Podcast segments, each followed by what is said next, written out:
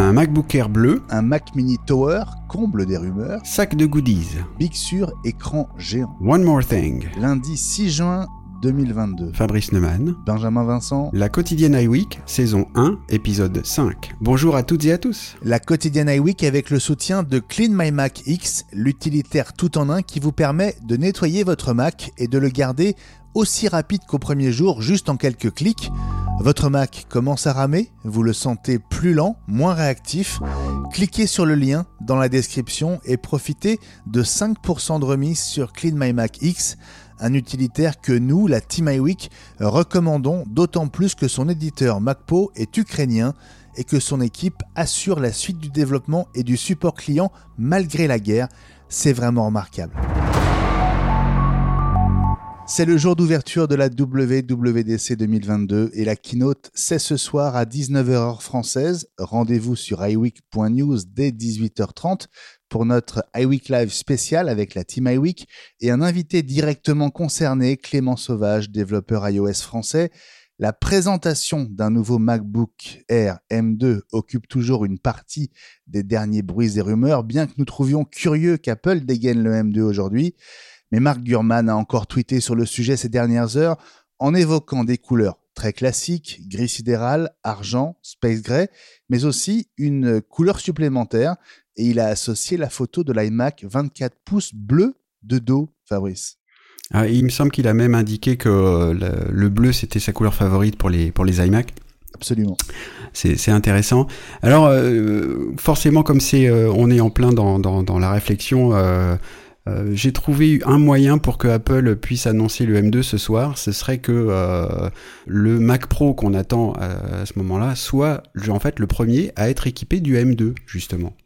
Et que euh, du coup parce qu'en gros ce qu'on se dit c'est que annoncer le M2 ça veut dans la tête de tout le monde ça veut dire que tous les processeurs M1 sont sont forcément plus lents puisque M2 c'est mieux que M1 voilà même ultra Résultat, peut-être que ce serait l'explication que le Mac Pro ne soit annoncé que maintenant à la fin de la période de transition de deux ans annoncée, donc il y a deux ans euh, tout pile, par euh, Tim Cook. Euh, et ça ouvrirait ensuite la porte au MacBook Air M2 qui à mon sens ne serait pas toujours pas présenté ce soir mais ils peuvent très bien l'annoncer dans un petit communiqué de presse un petit peu plus tard. Ça ouvrirait la porte à, la porte à ça. Voilà ma contribution du jour le site de l'enseigne américaine B&H à New York donne déjà des détails troublants sur euh, les nouveaux Mac qui pourraient arriver ce soir.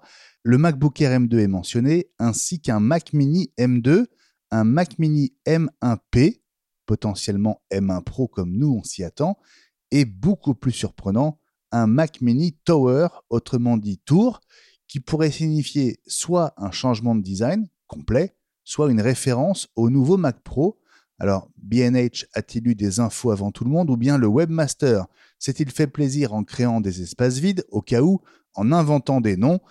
Ces mentions contribuent en tout cas en ce lundi, Fabrice, à l'excitation générale.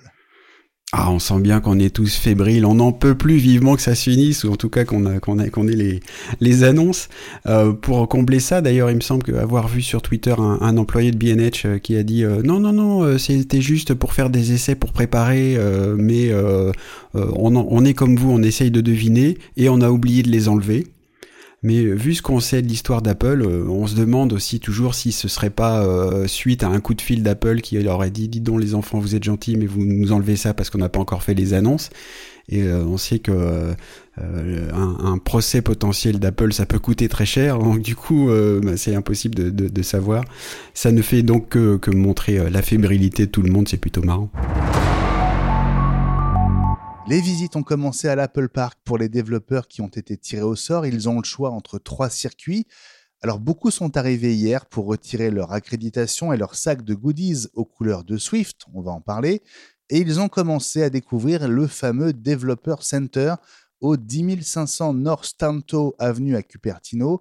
Chacune des salles de réunion est baptisée du nom d'un OS et le centre est doté d'une salle de conférence façon Steve Jobs Theater mais en beaucoup plus petit elle s'appelle Big Sur, 100 places seulement, des sièges apparemment euh, très confortables avec dos en bois et un écran qui fait toute la longueur de la scène, un écran à se décrocher la mâchoire apparemment, c'est de l'OLED et il afficherait 16,5 millions de pixels, Fabrice. Alors un bel écran comme ça, ça, ce serait un bon remplaçant du studio display, moi je dis. On a envie de voir, là aussi en fait, bon c'est rigolo de voir euh, la fébrilité euh, euh, qui, monte avec les développeurs qui sont, qui sont arrivés. Alors pour l'anecdote, on a aussi évité de justesse une crise internationale avec un, un, blogueur connu qui s'appelle John Siracusa et qui a vu les photos aussi, qui a remarqué à son grand désarroi que sur une des portes de, de salle de réunion qui portait le nom de El Capitan, le E de, devant El Capitan n'était pas tout à fait aligné, pas tout à fait droit. Et donc ça ne va pas du tout. C'est un gars qui est connu pour être très très euh, tatillon sur les détails. Et alors euh, heureusement tout va bien. Il y a quelqu'un qui est sur place et qui a été remettre le E droit. et donc on est plusieurs, moi y compris, sur Twitter à avoir signalé ça à John Siracusa pour qu'il se remette de ses émotions. Alors je parlais d'un sac de goodies. Qu'y a-t-il dans ce sac en toile que reçoit chaque développeur à l'Apple Park? Tu veux savoir Fabrice, j'imagine? Ah, j'en peux plus, vas-y, raconte. Bon, le sac lui-même est gris anthracite, marqué WWDC 22 avec le logo Swift. À l'intérieur, on trouve deux masques, deux masques anti-Covid estampillés Apple, un small medium et un medium large. On trouve un ensemble de pins magnétiques. Apparemment, il y aurait au moins euh, trois jeux de pins magnétiques différents. Donc, euh, c'est un, petit peu au, hasard qu'on reçoit le sien. Une casquette de baseball, elle-même percée de plusieurs pins. Une bouteille d'eau pour ne pas mourir de soif. Et de la crème solaire hydratante pour éviter les coups de soleil à l'extérieur de l'Apple Park. On a même vu sur des photos le blouson de la Dub Dub 2020 qui n'a pas eu lieu et donc des blousons qui n'ont jamais été distribués puisque cette Dub Dub en présentiel avait été annulée. Mais il y en avait un de ces blousons sur une chaise il y a quelques heures à l'Apple Park. Alors c'est pas une grosse perte, hein, parce qu'avec ces lignes qui se croisent, composées de centaines de logos d'Apple sur fond noir, je crois que c'est le plus moche des blousons de la Dub Dub que j'ai vu depuis très très longtemps. ils sont forts au marketing d'Apple. Hein. Ils en mettent un sur un, dos de chaise euh, nonchalamment et du coup forcément ça se retrouve en photo et comme ça on peut le voir et on en parle. Euh, peut-être que finalement euh, quelques-uns vont, repartir avec, euh, ça c'est plutôt rigolo.